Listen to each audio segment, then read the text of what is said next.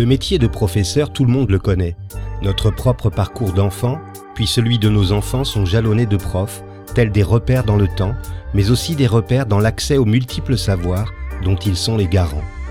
Le professeur exerce un métier qu'il a choisi, il l'exerce avec rigueur et compétence, mais avant de se fondre dans l'entité enseignement, les profs sont des femmes et des hommes, des femmes et des hommes formidables, des bâtisseurs aux multiples facettes. Je suis Christophe Salomé, professeur des écoles depuis une trentaine d'années, et depuis 15 ans, je me promène d'école en école en tant que maître remplaçant. Je découvre régulièrement des personnes qui ont des choses à raconter, des personnes qui font, des personnes qui ne sont pas juste des enseignants, des profs, etc. Dans ce podcast, je leur donne la parole. Qu'est-ce qui leur a donné le désir d'enseigner? Quelles sont leurs valeurs, leurs passions, leurs attentes? Qu'ont-ils envie de partager?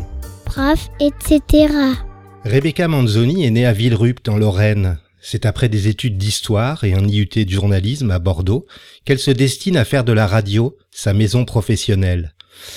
Après un bref passage sur RTL, elle rejoint France Inter aux côtés de Philippe Bertrand dans son émission estivale. Mais c'est à partir de la rentrée 2002 qu'on la retrouve à la conception d'une émission sur le cinéma qu'elle coproduit avec Frédéric Bonneau. En parallèle, elle se frotte à la télévision comme chroniqueuse dans Rive droite, Rive gauche de Thierry Ardisson. Fidèle à Radio France, elle consacrera dix ans à son émission éclectique avec un K, d'abord quotidiennement, puis chaque semaine, où pendant une heure elle s'invite au domicile d'une ou d'un artiste, en déplaçant ainsi le point de vue ou le point d'écoute des émissions culturelles plus traditionnelles. Rebecca poursuit son travail également à la télévision, dans Ça ne va pas durer sur France 5 et Métropolis sur Arte. Aujourd'hui, on la retrouve chaque semaine dans la matinale de France Inter, le vendredi à 7h24 dans Tube Co et le samedi à 11h dans Pop Co.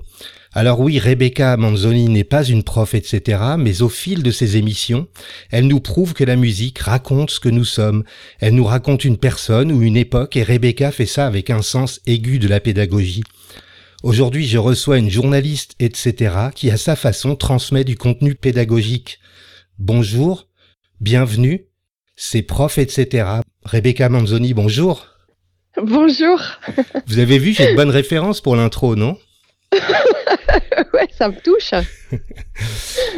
Alors, pour les années à venir, dans l'éventualité d'un nouveau confinement, j'envisage d'aller m'isoler sur une île déserte.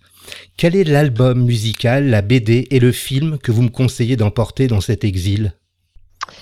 Alors, euh, l'album, euh, je dirais euh, Absent Friends de Divine Comedy, puisqu'il Mhm. s'agit d'un exil et d'être seul.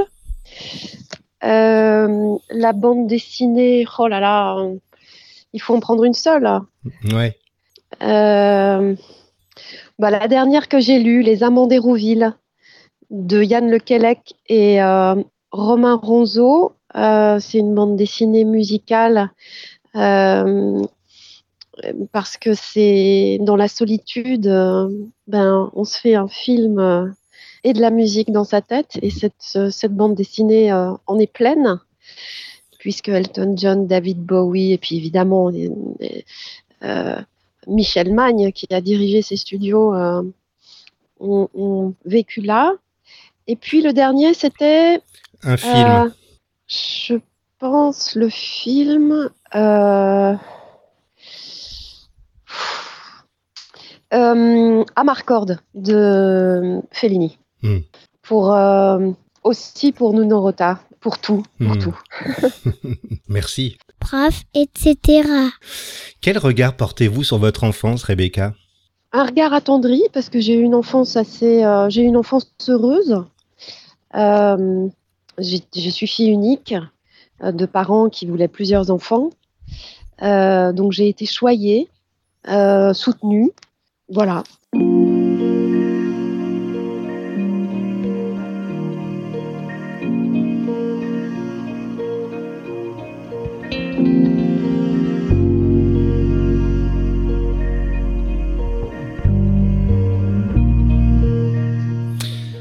En tant qu'élève, quel a été votre meilleur souvenir? Mon meilleur souvenir, c'est mon année d'internat en terminale. parce qu'on était quatre dans la chambre et j'avais trois coturnes vraiment très très très très sympas. Euh, je passais mon bac, euh, j'étais sans les parents, euh, donc c'était à la fois une année euh, studieuse, euh, amoureuse et pleine de fiesta. Hmm. Alors justement, on est en pleine adolescence. Vous avez été quel genre d'adolescente? J'ai fait une grosse crise d'adolescence pour ma part, donc j'ai décidé d'aller à l'internat d'ailleurs. Hmm. Donc j'étais une adolescente, j'étais une adolescente, j'ai été une élève très sage et, et ensuite euh, euh, bah, en rébellion comme la plupart des adolescents quoi. Donc j'ai voulu partir de chez mes parents.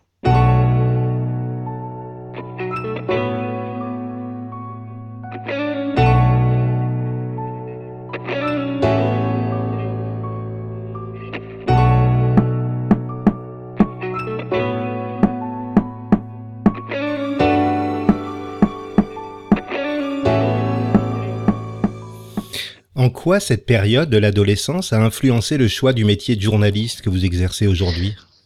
Parce que j'écoutais énormément la radio. Euh, mes parents euh, étaient enseignants et il y avait une radio euh, dans quasiment toutes les pièces, branchée sur France Inter. J'allais vous le dire. J'en ai fait un truc à moi. Voilà, la radio, c'est justement par rapport à cet univers de l'éducation nationale, entre autres. Hmm issu d'une famille euh, d'immigrés italiens, euh, la radio et France Inter, euh, c'était c'était à moi, c'était hmm. mon monde. J'écoute chaque vendredi, en même temps que je me prépare pour aller travailler, votre chronique Tubenco. Vous êtes en direct, vous nous racontez l'histoire d'un tube. Est-ce qu'être journaliste, c'est être conteur? Pour moi, oui. En tout cas, dans le dans la dans l'exercice que j'ai choisi, euh, oui, pour moi, c'est euh, raconter des histoires vraies. Mmh. Il y a vraiment, euh, oui, je crois que c'est important de cette, cette, idée de conte, mmh. de conte réel. Prof, etc. Dans ce travail de décortiquage d'une chanson, vous y allez tout en douceur. En moins de 4 minutes, comme si vous aviez peur de nous brusquer. Et c'est précisément ça qui m'a incité à penser que vous étiez incontestablement une pédagogue. Est-ce que c'est quelque chose d'inné chez vous? Ou avez-vous travaillé votre côté prof d'éducation musicale? Non, je l'ai pas du tout travaillé. Surtout que quand je fais ça, euh, je me souviens quand j'ai commencé, je m'étais dit oh là là, il faut vraiment pas que ce soit euh, Tata Rebecca raconte quoi. Il hmm. Faut que ce soit, euh, faut que ce soit euh, moins dogmatique que ça. Faut que, faut que ce soit euh, drôle autant que possible. Euh, faut que ce soit surtout et avant tout juste. Hmm. Et dans le choix des mots, et dans le ton de la voix, et, et d'abord dans les informations que je transmets. Donc, euh, euh, je, c'est tous ces éléments-là qui, qui composent ma démarche. Hmm c'est ce que je tente de faire en tout cas. C'est le cap que je me fixe toutes les semaines. Le samedi, vous remettez en perspective, vous recontextualisez un artiste, un album ou même un lieu. Et là, c'est en historienne que vous vous réincarnez devant votre micro. Est-ce qu'on garde toujours quelque chose de sa formation initiale? Est-ce que vos études d'histoire constituent un point d'ancrage dans votre travail de journaliste? Pas tellement, en fait, parce que euh, l'histoire de la musique, elle est quelque chose que j'ai pas du tout appris. En revanche, euh, je pense que ce qui me reste de mon éducation, euh, c'est euh, et, que je garderai toujours, c'est la volonté de, de transmettre quelque chose. De, alors, sur le ton d'une histoire, mais oui, de, de transmettre, de faire découvrir des choses. Et en l'occurrence, euh, dans la première partie de l'émission que vous évoquez, Popenko et dans Tubenko, pendant quatre minutes, euh, de, faire découvrir euh, tout ce que peut raconter une musique. Hmm. la vie d'un homme, d'une femme, nos vies à nous, la vie d'une époque, la vie politique, sociale, économique aussi. Donc voilà,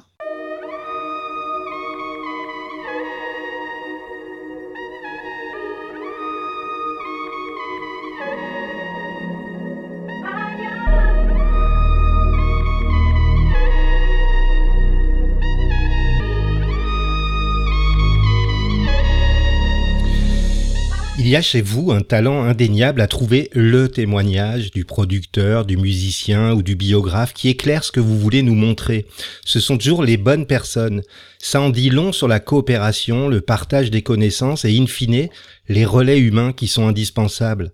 Est-ce qu'on peut dire que vous êtes une passeuse humaniste? J'espère, parce que je trouve que euh, humaniste, aujourd'hui, plus que jamais peut-être, enfin, je sais pas, mais en tout cas, je trouve que c'est un très beau mot. Hmm. Parce que euh, dans humaniste, il y a humanité, euh, avec euh, les valeurs solides et la fragilité que ça suppose. Il y, a, y a république, il y a service public dans ce mot-là, pour moi. Et je suis très attachée à ça, au service public etc. Dans Éclectique deuxième version, la version hebdomadaire, il vous arrivait fréquemment de vous rendre chez vos invités qui par conséquent devenaient finalement vos hôtes. Est-ce qu'il n'y a pas dans ce déplacement de point de vue un bouleversement de l'équilibre intervieweuse-interviewée Totalement. C'est vraiment... Euh, oui, il y a un bouleversement de l'équilibre parce qu'on est dans une situation qui n'est pas formelle, imposée par le décor du studio. Donc, euh, je suis pas, ce ne sont pas mes hôtes, c'est moi qui étais invitée. Et au fond, j'entrais dans une, dans une intimité. Alors, ça ne veut pas dire que ça suppose pas du tout l'impudeur, hmm. mais en tout cas, je crois que ça, ça induit un discours beaucoup plus euh, euh, personnel, euh, plus libéré aussi, quand on n'est pas dans un studio qui, qui, peut impressionner, qui euh, créer une intimité quand on est chez quelqu'un, c'est beaucoup plus facile. Et je crois que la parole, effectivement, n'est pas la même. Mmh. Euh, et au final, euh, dans l'enregistrement, ça suppose que on garde tout ce qui fait qui on est, l'homme ou la femme qu'on est, à savoir bafouiller, comme je suis en train de le faire, avoir des silences. Mmh et tout ça, ça raconte autant quelqu'un que une phrase bien charpentée et livrée euh, sans bégayer, quoi, hmm. sans hésiter. Vos chroniques et vos émissions font partie des contenus qui nous ont aidés à traverser le premier confinement et à offrir une évasion au sentiment d'emprisonnement qui a été ressenti par bon nombre d'entre nous. Et vous, vous êtes évadé comment pendant cette période? En le faisant. en le faisant. Euh, et en écoutant la radio.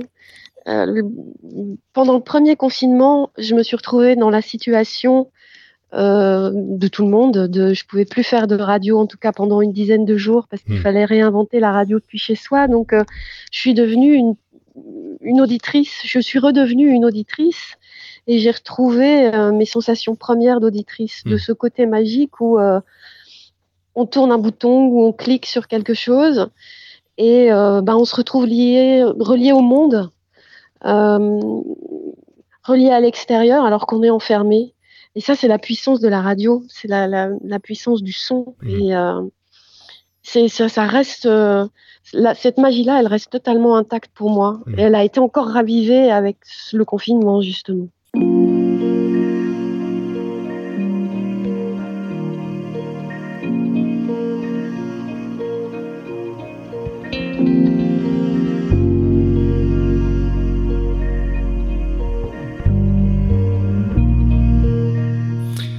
Quand est-ce que vous avez ri aux larmes pour la dernière fois et pour quelle raison?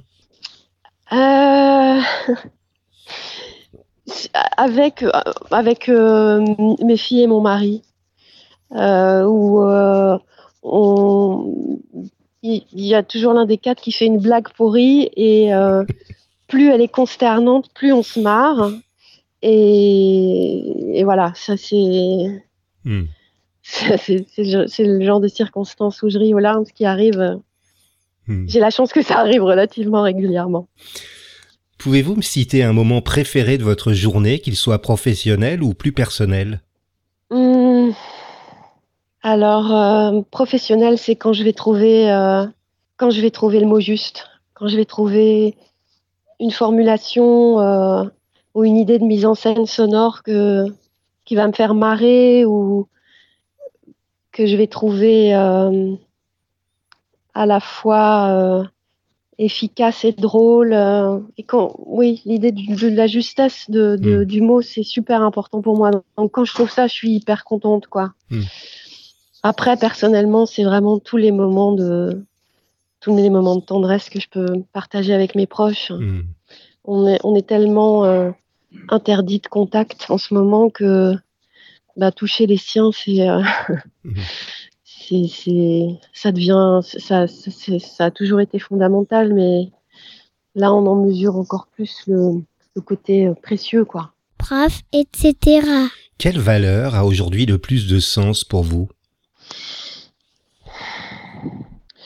Il y en a deux, si je peux en choisir deux. Oui.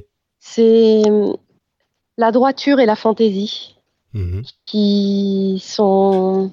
C'est important de les associer, donc c'est pour ça que j'arrive pas à en choisir l'une ou l'autre, mais la droiture, être cohérent avec ce qu'on est, avec ce qu'on pense, et puis la fantaisie, j'ai pas besoin de l'expliquer, Hmm. mais euh, je dis ça euh, d'autant plus que euh, c'est deux mots qui définissaient mon père, Hmm. qui a été euh, très important dans mon rapport à la musique, dans la oui, dans mon rapport à la musique, dans, dans la volonté de transmettre, dans la sensualité, dans, dans la danse. Euh, voilà, droiture et fantaisie. J'espère euh, j'espère euh, me tenir le plus possible entre ces deux pôles-là. Hmm. Je fais de mon mieux, en tout cas. Si vous pouviez vous mettre dans la peau de quelqu'un d'autre, vivant ou mort, pour une journée seulement, vous choisiriez qui? Hmm. Oh, Alors ça.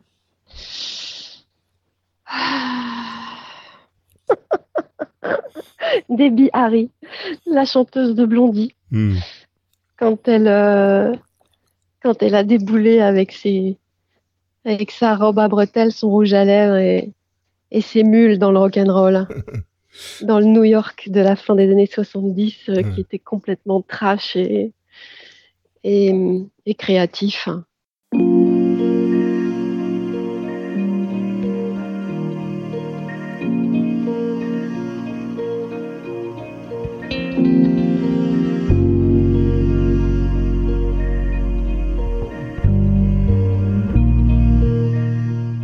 Comment définissez-vous le succès? Pas en termes de chiffres, en tout cas. Hmm. Là, je donne une définition par la négative, mais euh, bah, ça rejoint les deux valeurs auxquelles je suis, auxquelles j'essaye de m'atteler. Euh, pour moi, le succès, c'est quand c'est droiture et fantaisie, quoi. Hmm. Quand on est dans ce, quand on est dans cette ligne-là, quand on est, quand on a réussi à accomplir quelque chose qui est vraiment soi. Et ça, je crois qu'on le sait intimement. On sait, c'est encore mieux quand on est euh, écouté, lu ou je ne sais quoi. Mais je crois que ce sentiment-là, c'est très intime et hum, on sait. Hmm. On sait quand on a réussi quelque chose qui nous tient à cœur. Et même si ça ne remporte pas un succès ou une audience auprès des autres, ce qui compte, hein, je, je, je nie pas du tout Mm. l'importance de ça, mais, euh, mais cette conviction intime d'avoir réussi quelque chose quand on est totalement soi-même euh, et dans le partage, euh, pour moi, ça c'est un succès. Alors on arrive déjà à la fin de cet entretien et j'ai une dernière question. Qu'est-ce que vous vous souhaitez pour les deux prochaines années? Plus de temps. plus de temps euh, et que ça dure. Que, les gens que j'aime euh, continuent d'être auprès de moi. Parce que, enfin, je crois que un- on traverse tous un moment où on a une conscience aiguë de la fragilité des choses. Et selon les parcours de chacun, les parcours personnels, euh, on a on réalise plus ou moins euh, vivement cette, cette fragilité-là. Mais voilà, moi j'en suis à un, moment de ma vie où ce que je me souhaite, c'est du temps et, et que ceux que j'aime euh, soient auprès de moi euh, pour très longtemps. Le plus longtemps possible, en tout cas. Merci Rebecca d'avoir accepté mon invitation. Bah, merci à vous, Christophe. Euh, pardon de, du côté speed qui renvoie à mon manque de temps. Mais merci beaucoup pour, euh, pour la justesse de vos questions et puis pour votre patience.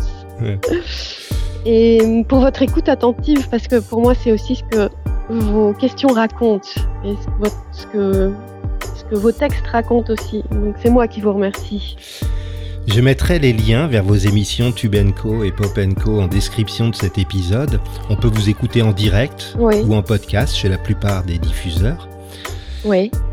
Si vous aimez Prof, etc., vous, auditeurs, n'hésitez pas à vous abonner sur votre plateforme de diffusion préférée. Si vous avez envie de m'aider, vous pouvez m'offrir des étoiles, 5 de préférence, sur l'application podcast depuis un iPhone ou un iPad, ou sur iTunes depuis un ordinateur. Et si vous avez envie de partager votre côté etc. avec les auditeurs, écrivez-moi sur Twitter ou sur la page Facebook de Prof, etc. À vendredi.